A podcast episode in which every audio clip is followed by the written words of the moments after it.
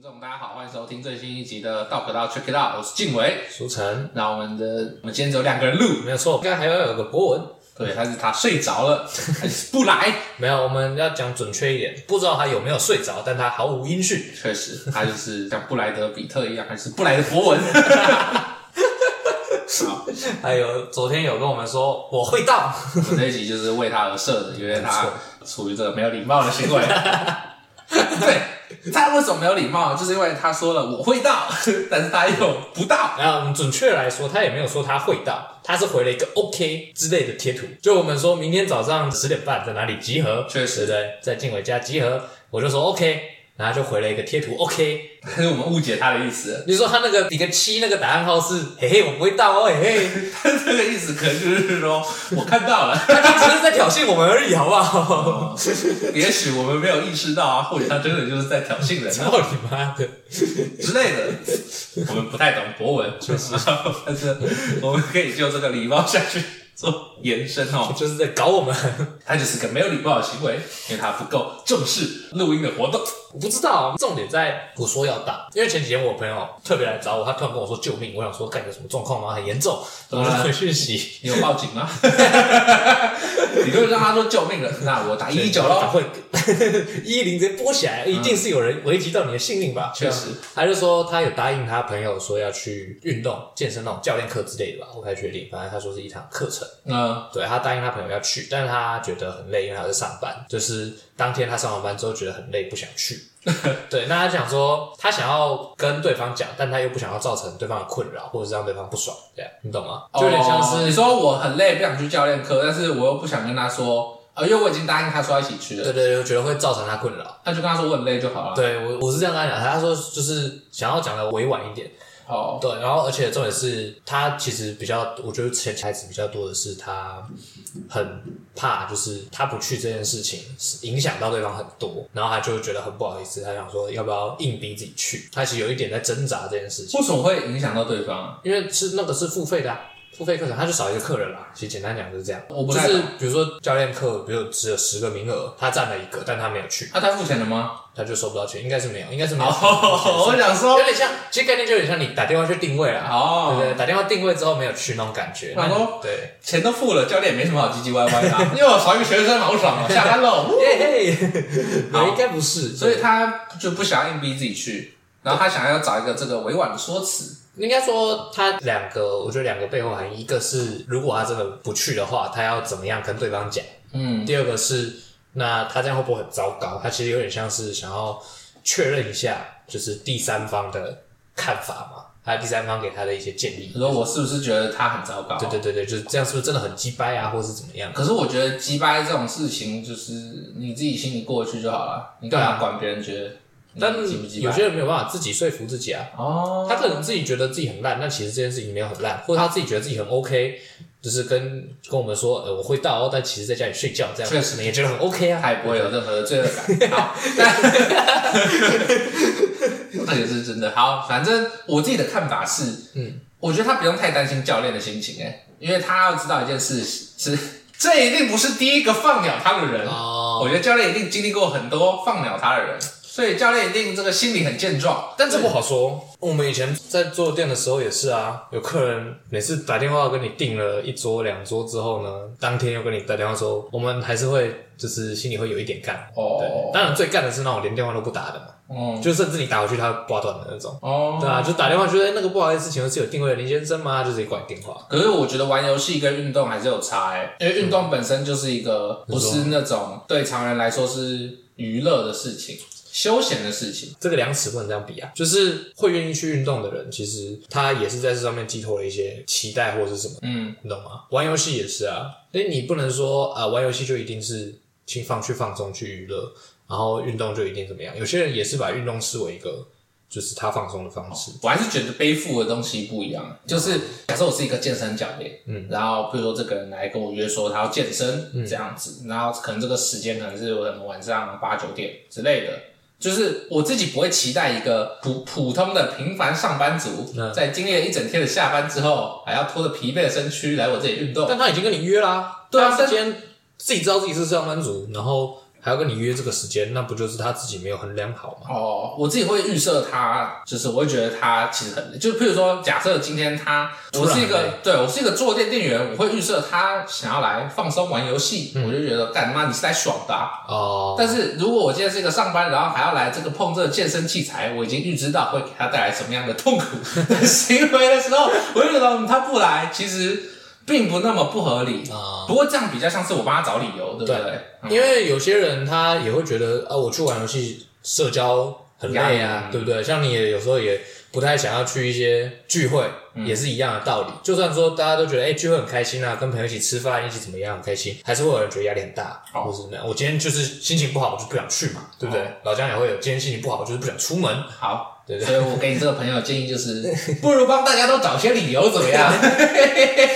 我是跟他说，你就是因为今天你不想去嘛，嗯，你觉得很累，那你就如果你想要这个人真的嗯接受你的话，你就是好好的告诉他你的困难，你的难点是什么？就是我今天真的很累，或我脚真的很酸，怎么样的，让对方能够同理到，其实不是我突然不想去了，嘿嘿，是我真的身体不允许，你说小情了一下，不不算是情了、欸，哎，算是。告知他，如果你真的，还有一部分是我有，我算是我跟他讲，如果是我的话，我会留一个退路，就是如果这件事情因为算是我的问题嘛，所以如果我真的会造成你的困扰的话，我会硬去也 OK，但你就是告诉我，就是我希望你先了解我的状况很糟嘛。另外一个是我可能真的没办法，就是一定要出现，可是因为他是付钱的嘛，对不对？我占你一个名额，那我好，那我赔钱给你，哦，对对对，这种也是 OK，因为本来就本身就是算我的不对嘛。或者是哎、诶如果你可以补救的话，那我延期 O 不 OK？我改到明天，我改到后天，我改到下礼拜，那你一样会赚到我这个客人的钱，哦，对吧？那你还可以在这个时间看你能不能再找到另外一个客人。我自己想到这个小情的，其实是，反正如果你是我朋友的话，嗯你应该会理解我的 吧？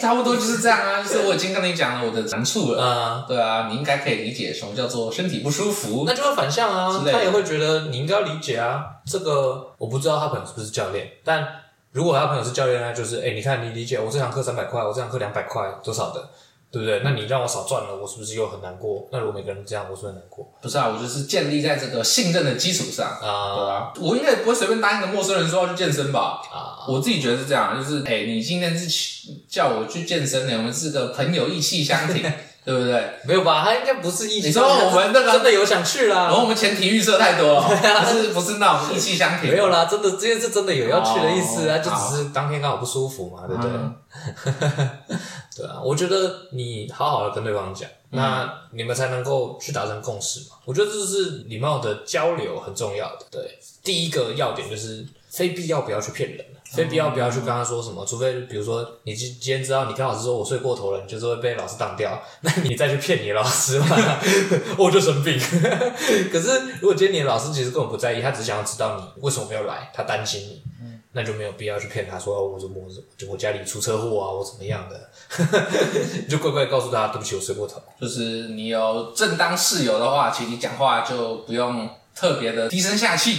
也不算正当室友，其实有些时候我觉得就是第一，对方到底在不在意；第二是你有没有办法让对方去接受，因为我们终究是还保持着对自己的目的，礼貌是不会大于你的目的的，大家不要再骗自己了，哦，你懂？吗？你今天嗯，要礼貌还是要赚这个时薪一千块，自己选， 有哦，点像这种概我念。觉得有点像是那种提离职哎，就是反正你很礼貌，但你我反正我就是要离开这个鬼公司，对嗯我终究还是要走的，我只是给我们彼此一个台阶，对这是个台阶。但我自己觉得，我觉得你你朋友的这个心态还是要调整一下，对，就是不要过度的责怪自己，哦，确实，就是，但是我觉得有点太多了，就是我今天就不舒服嘛，你想怎么样？ 对啊，你 我就不舒服啊，不然对不对？你哦我就不能控制啊，不然怎么？确实这也不是我想要的嘛哎，也不是我自愿的嘛，也不是我把自己搞出不舒服对啊，啊。我又不是说我今天不去上课，我出去游山玩水，对不对？嗯如果我今天是故意，比如说因为比如说小朋友不想去上课，嗯然后就这个装病，然后我就逃过一劫，这种时候你就要有歉意嘛。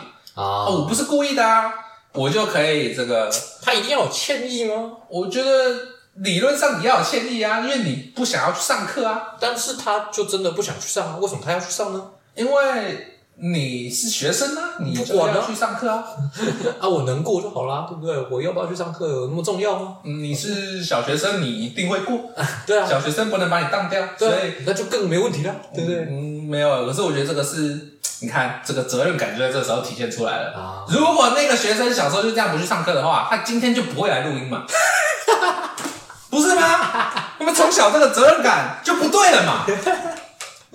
哦，所以那个朋友理论上是这种，他的这个责任感已经有点大于他原本的这个有一点，我觉得有一点，他责任心很重，然后重到有一点就是忽视自己原本的对啊情绪。会把自己吃掉很多吧，这是一种两极化嘛。我们今天就看到了很明显的两个例子，确实，一个是只在乎自己的感 受，一个是只在乎别人的感受。嗯但本来就是这样啊，没有必要在意别人那么多。确其实实我觉得博文不能算做错了，就是是吗？因为这是在我们的标准啊，你懂吗？我们觉得他这样很过分，我们觉得他这样很没礼貌或是什么的，那对他来说都不算什么，就是那是他的事情，你懂吗？他这个于法无据，我们于法无 据，我们没有看他触犯任何的法律，没错他就不是错，对，他只是鸡巴，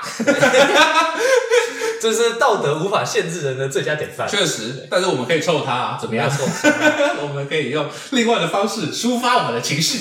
我就说难怪他不会有假朋友， 身边的假朋友一定都受不了，就会直接走掉， 我不好有些真朋友也受不了，那也会走掉。对 啊，我已经受不了了。虽然我是你的真朋友，但你真的太过分了。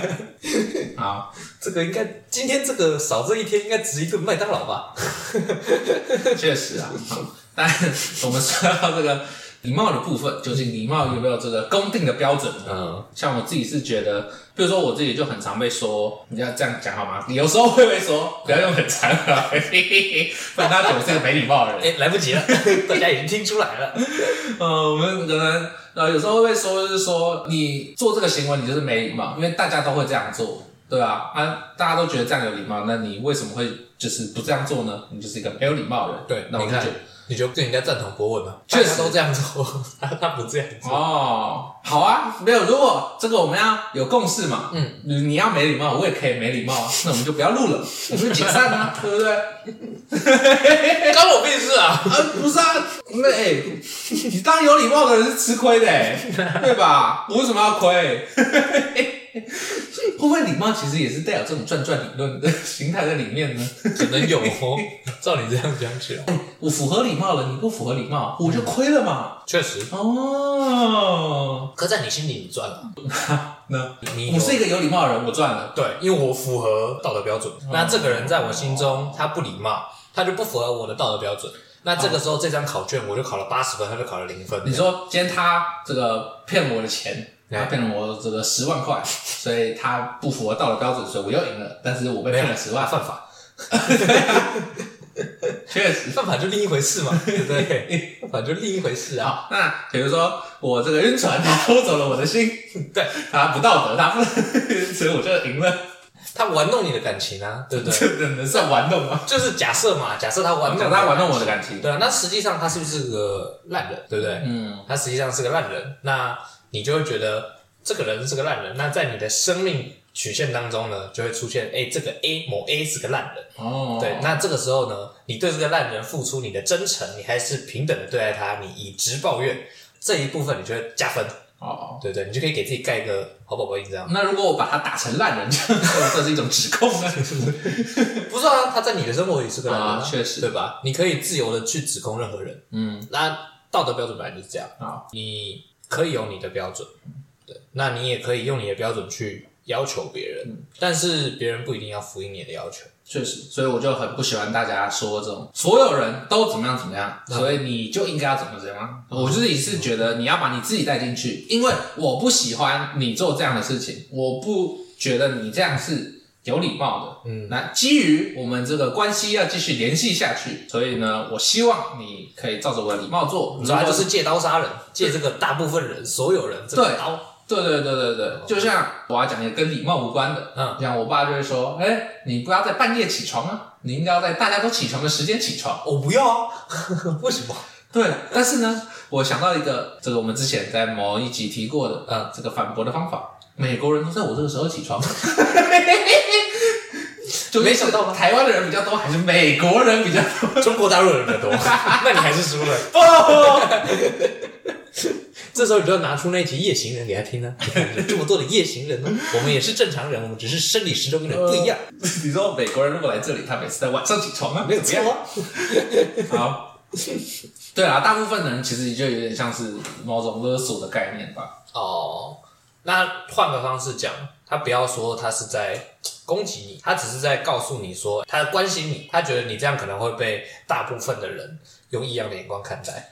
那如果我今天不管大部分的人，他是不是就不用这样要求我呢？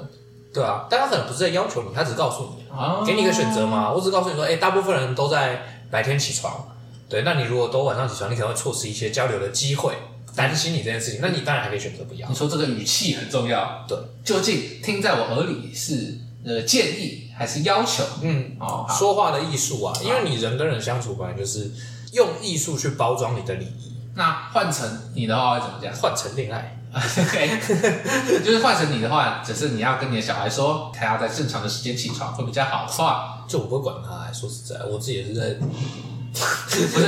你看硬要嘛，就给他一个建议啊。哦好，譬如说，好，假设我就会说，你好，我的儿子 他只会觉得他老爸有病， ，my son，他就会说 My father 无儿，写一 封信，麦帅卫子，祈祷他早起文。 你看这些成功的人，都是因为他有早起。没有错啦。 不要再在晚上睡觉了，你看蝙蝠人人喊打，累。哦，我的儿子，你若不早起的话呢，你的生理时钟就会被打乱，你就会内分泌失调，就会很糟糕。导致你脸上长满痘痘，导致你这个情绪不稳。你想要那个情绪不稳的人吗？ 我就跟你说，不想啦，你要当一个焦躁的人吗？你要当一个情绪化的人吗？乱讲乱讲。那如果说我想要的话，那我就会跟他说，那你在我这个道德标准里面你已经失败了。你就是个烂人。看起来是勒索，好不好？ 超烂对的。啊，你告诉他你你给他的评价哦我的想法对对对哦，我们家给我的教育就是比较偏向这种，你要好好的给人建议，你就要首先，当你要在跟人相处之中。所使用这种文字美学的话，或语言美学的话，其实你就是要先顾好情绪跟立场，最后才是你要阐述的东西。那你会帮他分析利弊吗？对哦就像那种什么谏逐客书，对对对，竹之舞退秦师，没错，老三部，因为就像打个比方来说，我今天要讲一件事情是你无法接受的，嗯呃，像是好一定要白天起床，嗯对，那我就会可能就告诉你说，我知道你都是习惯晚上起床嘛。嗯，首先就是要先告诉你，第一结论就是我没有要干涉你，就是要先把你的情绪安抚下来，就是告诉你说你要白天起床，晚上起床，我没有意见，你自己决定，哦不对，是你那自种己。我没抽啊，我没抽啊，因为我说我没抽啊。那你看，你就把你自己跟放到他们对对方的对立面啦，对不对？他就知道你不赞同嘛。哦，我先告诉你说，你要怎么做是你的选择，我不会干涉你，我没有意见，甚至我可以说我支持你啊。你如果决定你就是想要每天都是晚上才起床，我也支持你，因为这是你的人生，你你的选择嘛。是对，再来立场也站稳之后，再来告诉你说，那我个人是喜欢白天起床的，嗯那就我的立场，我也希望你白天起床，为什么呢？你听听看。哦，啊，首先白天起床有什么优点？我不知道，因为我不是白天起床的，有啊，优点，成功人士都在白天起 床， 又要拿那一天并且白天起床可以得到相当多的日照，你就可以行光合作用，也许你就可以变成一个植物人，而且并且白天起床呢，你就可以感觉到你拥有了二十四个小时。好爽。毕竟，如果是用二十四小时制的话，你是从零算到二十四，没错，你就不会出现这种奇怪的时序问题。现在是几点？不而 知道。且，如果你在白天起床的话呢，大部分的人，哎，我这边就用了大部分的 人，没错，不能这样讲。对，所以像我有可能会再给他一些诱因，因为我如果希望你做到什么的话，我就会给你一些诱因嘛。好就是哎，如果白天起床的话，我们可以一起去吃饭，哦或怎么样的。不是我就给你十块这样，哎，少了，那一起出去吃饭，那当然我跟我儿子出去吃饭一定是我付钱嘛，除非我这个已经老了，怎么没有钱了或怎么样的。跟我是 A 制啊， 何必呢？就是哎、这是一个好处嘛，或者是另一个是哎、我们可以聊聊天或干嘛的。假设我们感情好，给他诱因之后呢，最后再补一个再补一枪，就是一样是安抚他情绪的一枪，就是，但是你如果还是想要晚上起床的话，也随便，那你就是你不要来吵我们就好。哦对对，对就我包还以括为这他一 说，就是踩住你还是一样，因为你如果一味的支持，他就只会觉得啊，那你就是好像又回到情绪勒索，过头了哦就又回来。但我就告诉你说，你要这样做，我这没有意见。那为什么我要跟你讲这段话的原因呢？不是单纯来跟你烦而已，嗯是要告诉你说，你要晚上起床也 OK，但你不能吵到我们嘛，因为我们互相尊重，对不对？那你这段话就会有个主旨了。哦，对对，变成你要求他这件事情，就变成一个很不重要的副主旨，对他就不会有这种感觉。反抗的情哦绪。还有就是你要跟他说，如果你是晚上起床的话，我们出去吃饭，我们就哎 A 制。没有啊宵夜就你自己付钱啊，对嗯不对？我在睡觉啊，你不能，你总不能来摸我钱包吧，对不哦对？那你就是窃盗。那或者是说呢，我半夜把我挖起来，哎，吃饭了，我觉得痛扁你一 顿，去你妈的！这算算是一种勒索的。算是一种可是那这就讲到另外一个事情，哎因为我们这样是在说理嘛。嗯那假设我之前又这个 tricky 性的带有一些这种父母关心孩子的这种担心之类的呢，这担心样会不会这种增进这个说服力，还是这会造成反效果？哦、我不希望你这个晚上用手机，因为我担心你的这个眼睛啊出现问题，这样。这个有一点复杂，嗯它会牵涉到有一点点像是，它只会比较像那种同育，哦，就是你要怎么样我去爸妈，在同育小因为孩。上对下啊地位会有差别啊，你懂吗？可是为什么爸妈的小孩就是上对下？关心跟上对下很听起来很奇怪。关心本身就有一种上对下的含义在，只是没有那么严苛。因为我关心你，为什么我做的比你好啊、对吧？真的吗你不可能你一个六十分的去跟人考一百分的说，哎、我觉得你的成绩有点需要担心哦，不可能，对不对？可以吧？虽然这个班排第一的忽然变成班排第二，真 的吗？啊他就觉得你好像白痴，不会啊，顾好你自己。啊，我替他担心他不会。 那你也会担心他，你只只会担心他的情绪，你不会担心他的学科表现的、你懂吗？ 你从第一名掉到第二名，为什么？你最近是不是就是心情不太好？我不会，我明明是那个班排倒数的，我去跟那个原本班排第一掉到第二的说，哎、你那个数学是不是什么地方不会啊？ 概念超奇怪的。哦懂吗确实逻辑上不有一对点奇怪，对但还是做得到吧？ 哎，你怎么没有考一百 分？你觉得被揍？你自己不会 啊？呃，笑死，我也 不会。嗯它就比较像是你在怎么讲，关心隐含的有一层含义是我已经做到了。嗯，然后我再来要求你，你不可能说，但你爸每天都是凌晨三点起床，然后跟你说你要早睡早起啊，太白痴了吧？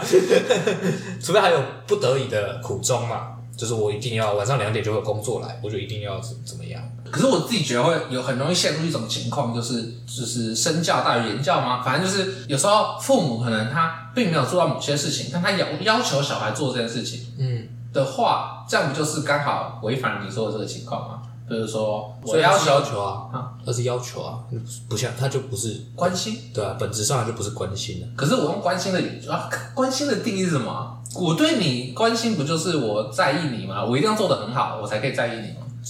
我觉得某方面来说，就是如果你不是在讲单一事情的话，那就会变成是我的整体生活步调打理的比你好，我才有闲心去关心你啊。可是关心比较像是诉诸于情感的部分，对啊，对啊，对啊。你说我我才说，就是有点像你说但它关心的就是起因是哦，就是潜台词啊，它有点像副标，你懂吗？嗯，它不是主旨，嗯，但它潜台词是我现在过得比你好啊一点，我现在过得比你安稳，所以我才有心力分出来给你嘛。你要是焦头烂额了，你可能也没有什么心思去关心别人，嗯对吧？所以有一点点像这个样子。所以我并不是说关心它就是一个上对下的行为，但是关心它隐含的有一点点上对下的情感成分是来自于这个地方。哦，我自己有点想聊，就是假设我听到这个关心，嗯哦，因为我担心你的身体，我担心你的眼睛，嗯所以啊、我不希望你在半夜的时候用手机嗯，这样子，就这个你的眼睛要顾好，对，这样。但是呢，我可以主张说，这是我的眼睛，关你屁事没错啊，啊、可以。可以啊，就可是是这样不就又触犯到另外一种 I hurt，我伤到别人的这感觉吗？那他是不是先来攻击你了？这样算攻击吗？他先来用他的那个来你是要这求样爱算攻击吗？你，你还用是这样是一种有负担的爱？这是一种侵犯，你在侵犯别人的生活的决定权啊。我希望，可是这个语气不算吧？所以讲话还是很重要啊。哦怎么讲我要哦，对我要让他感觉到不被侵犯。对，但是我这个行为是有侵犯的吗？没有行为不重要，我就算只今天只是问你起床了没这件事情，它是一个很中性的嘛，我只是路过你房间门口问一下，哎、起床没，儿子是这样，它也有可能是一种侵犯。不太能理解。那我走过来说，干你还起床没啦，这不是一种侵犯吗？对不对？但本意是一样的，我只想要知道你起床没而已。嗯，对吧？那这个动作本身，大家大部分不会把它解读成一种侵犯，确实啊。可是你的语气就有可能让它变成一种侵犯，哦，侵犯本身跟语气跟是有语关气系和你的。表达的方式都有关系。哦，对，所以这就是我们现在比较少，但是再往前推的话，有很多很多不同的礼仪课。以前的上流社会都是会去做这种礼仪的培养，它培养的东西全面性广到你的所有的言行举止，你举手投足、一举一动，全部都包含到。对，然后你怎么样跨出房门，怎么样穿上你的鞋子，怎么样跟人打招呼，全部都是礼仪的一部分。所以会有什么餐桌礼仪啊，什么行车礼仪啊，那之类的这些东西，其实很多都是从以前慢慢的流传下来，当然有一些转化。为什么需要这么多礼仪？就是首先是确保人与人之间的分际，不因为要侵犯到别人。对，因为侵犯接下来会做到什么？我感觉到被侵犯，我会要保护我自己，或者说我可能要反击。嗯，我们就会有摩擦，我们就会有争执。是为了避免人与人的争执，所以才需要礼仪。在我们走到有人不爽之前，各自就可以先对自己有一些要求，然后就停止住自己。哦，应该说我们做这个礼仪就是避免侵犯对到彼此，有一就是点点我们像有点像是巩固自己的城池的概念。对，哦，然后也人让不犯我，我不犯人。而且我觉得很有趣的一件事情是，你当你在讲说这是要确保人与人之间的分际的时候，听起来它是一个让人跟人并遥远的，确实，对。可是礼仪的完善，实际上会让人与人之间的距离更接近。怎么说？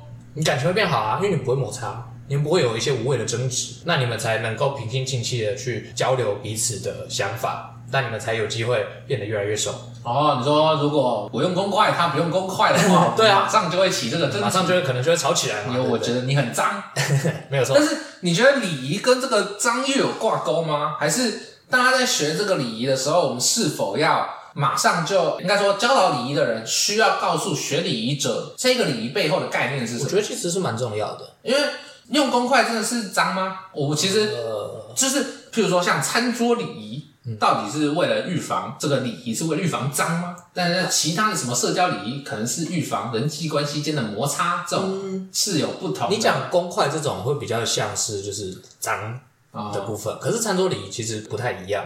你如果要讲严谨的那种餐桌礼仪的话，它其实就会告诉你说为什么要这样用。就比如说，为什么我们刀叉要从哦从外往内吧？我我我没有上过礼仪课，哦我有点忘了，你说我没有办法用这个汤匙吃牛排，除对了很难用之 外，就是没有礼仪。 对，为什么要从外到内呢？它其实是有一个原因在的，就是为什么是要用这一副刀叉，为什么是要用这一副刀叉，都是有原因的。然后这原因是什么？配合不知道他们的餐点顺序啊，或是怎么样的，我不能一双刀叉打天下的。技术上来说可以，但是礼仪上来说可能不行嘛，对不对？哦那这边就是有一个吊诡的问题，嗯就是他为什么觉得我用这副刀叉？就比较有礼貌对，啊、这个就是这件事情有趣的地方啊，就是是礼仪很多时候象征的是，首先它象征你的这个学术涵养吧，有点像，嗯，就是你身份地位的象征啦，表现你的身份地位。另外一个是诚意，我在这个餐桌上表现得很没有礼貌的话，其实有一部分来讲，有点像是我不尊重，我并不重视或尊重我的与我一客同人用或餐主的人人。对对，那另外一个就是身份地位。就是有些时候在外交，为什么外交你要去学外交辞令，要去学外交的这些礼仪，就是因为你不能丢脸。有时候我们说你是门面，哦你不能丢脸，对，它会让你变成一种不文化不文明的象征。对，那不文化不文明的象征，你就会拉出你跟对方的身份差、地位差。那有些时候这种是很要命。当你在你想象你在古古代，你是一个使节，使节就是你要出去跟人家商谈一些事情、政治交际、政治手腕的时候，你表现的很没有文化，别人从一开始就已经鄙视你了，他就会觉得你是一个好骗的人，他气势上就已经盖过你。我觉得这就是一个重点，show your respect， 没有 我错，要赢得他的这个 respect。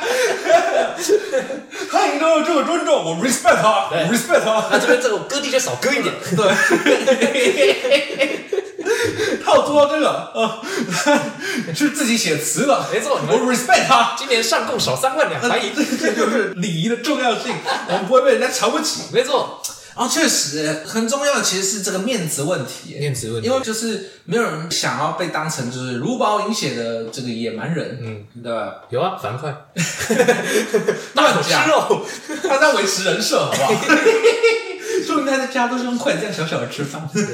他那天是一个搏命演出，没有。错。不清楚的人可以去翻一下鸿门 宴，樊哙就会冲进帐篷里面大口吃肉，对他他就没有礼仪。他这个吃完肉之后呢，回家开始吐，因为他其实是一个有礼仪的人，然后假装维持这个没有礼仪的人你说设他。其实吃素是不是？有可能，谁知道呢？对不对？谁知道这个鸿门宴是不是这个人设的这个展现呢没？错，对啊他们写好剧本了樊哙为什么是樊哙？因为他维持了这个樊哙的人设啊。 啊。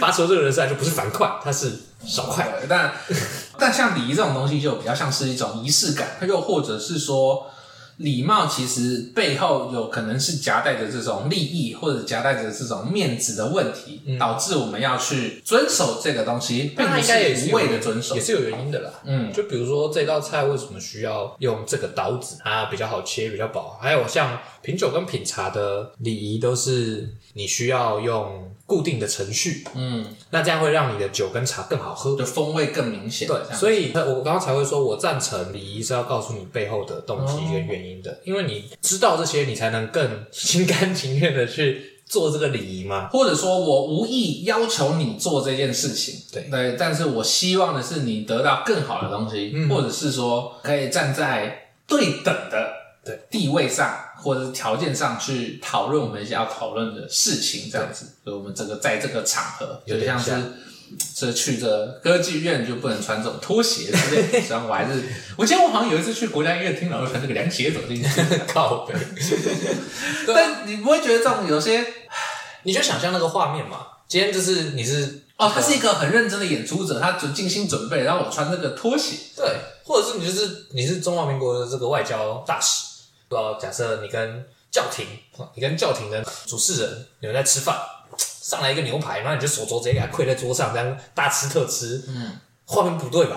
你就会觉得啊、你这个国家是都没有牛排，是不是？ 对，而且他就觉得你并不重视这个会面啊，对不对？你只要花个可能来吃这顿饭之前，你花个二十分钟，你就可以很简单的学习，至少手肘不要在桌上， 对不对？好，我找到一个图我盲点的地方了，所以就代表呢，我们没有办法做出这个心灵感应。啊、如果我今天有办法心灵感应到他的忠诚度的话呢，就算我今天穿着拖鞋进这歌剧院，这个表演者呢，因为会心灵感应。他就可以瞬间的感受到说，啊我满怀真诚， 我其实穿这一身并不代表这个对嘛，因为我们只能从这个外部的条件去判断。有点我像们。没有办法知道他的这个内心到底是长什么样子。我也可以就是大家不是会说当兵不是会说什么表情严肃，内心轻松？嗯我就觉得这是一件这个非常蠢的一个 标语。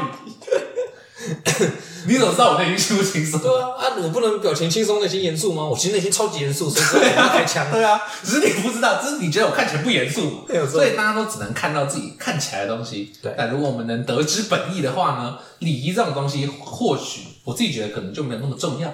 嗯，我觉得本意比较重要，探知当事人真意。如果今天我们都能够探知到所有人心里在想什么的话，当然确实不用在意这么多。嗯，对，可是交流就变成另一个层次的东西了。之前某一集有分享那个第二基地嘛，是对，就是你所有的想法都在跟别人互通的时候，那个时候的沟通就会跟现在完全不一样。嗯，对，那我们无法去想象那样的状况。确实，对，所以那个时候的礼仪也会有那个时候的礼仪。嗯，比如说，哎、那我们能互通我们的脑袋，那我是不是可以在我脑袋里设一个禁区，你不能进来？确实，那如果别人设一个禁区，但其实我走得进去，这样还算是禁区吗？那我故意走进去，这样算不算是一种，又是一种不礼貌，对不对？对，所以这都是嗯我们无法去想象，只有等哪一天它也许真的来临了再说。那现在阶段就是去守好自己的本分，就是像大家讲的这个，多人不怪，有点像你多人不怪啊。对礼多会， 来台湾台跳湾啦啦队，好，对啊，好，那我们最近这个新增的一个新的环节，呜呼我们聊完这个礼仪的话题，我们这个进入这个我们的寓言故事环节。对我这个精心，我在上班的精心时准候备呢，也不算精心准备，我啊不刚是好你准备的，我们刚好得到了一本有关寓言故事的书呢，所以我们就要跟听众分享这个寓言故事，它到底想要跟我们表达什么事这情，样算是一种剽窃吗？算是一种引用。对哦，啊，我们又没有说这故事是我们想的，对不对？ 确实，好，那我来分享这个五枚金币的故事。有一个人呢，他生活在这个内蒙古的草原上，嗯，他跟他爸爸在这个草原迷了路，然后呢，他又累又怕，最后快走不动了。嗯他爸呢，就从怀里掏出五个硬币，这样子，他爸就把这个硬币埋在这个草里面，一个硬币埋在草里面，然后其他四个呢交到他小孩手上，这样子，他就说，人生有五枚硬币，童年、少年、青年、中年、老年各有一枚，嗯，你现在才用了一个，就是埋在草地的那一个，你不可以把五个硬币都扔在草原里，你要一点一点的用，每次都用出不一样的风味，好，这样才不枉你这个人生一世。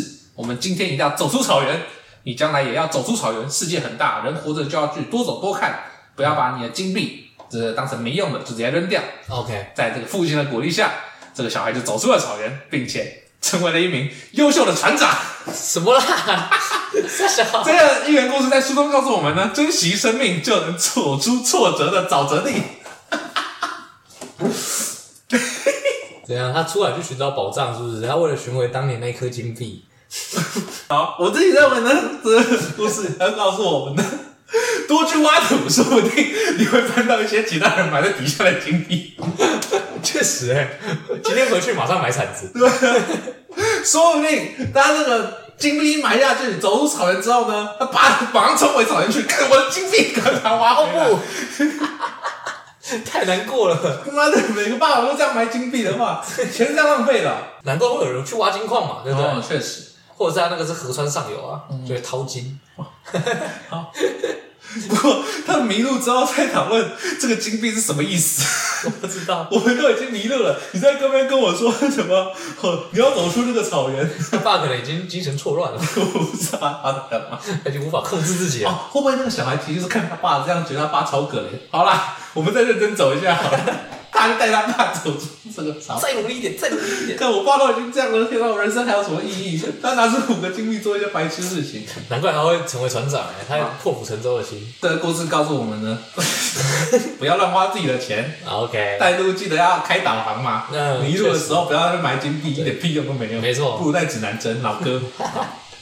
或者是你可以花金币去问人，问确路实。，那如果其他听众想要跟我们分享你对这个故事的寓意有在什么下面新的告诉我看法的话，可以留言告诉我们。好，这一集就到这边，我是静伟。苏晨，好，没有博文。 再次强调，没有博文。好，我们下期再见，拜拜。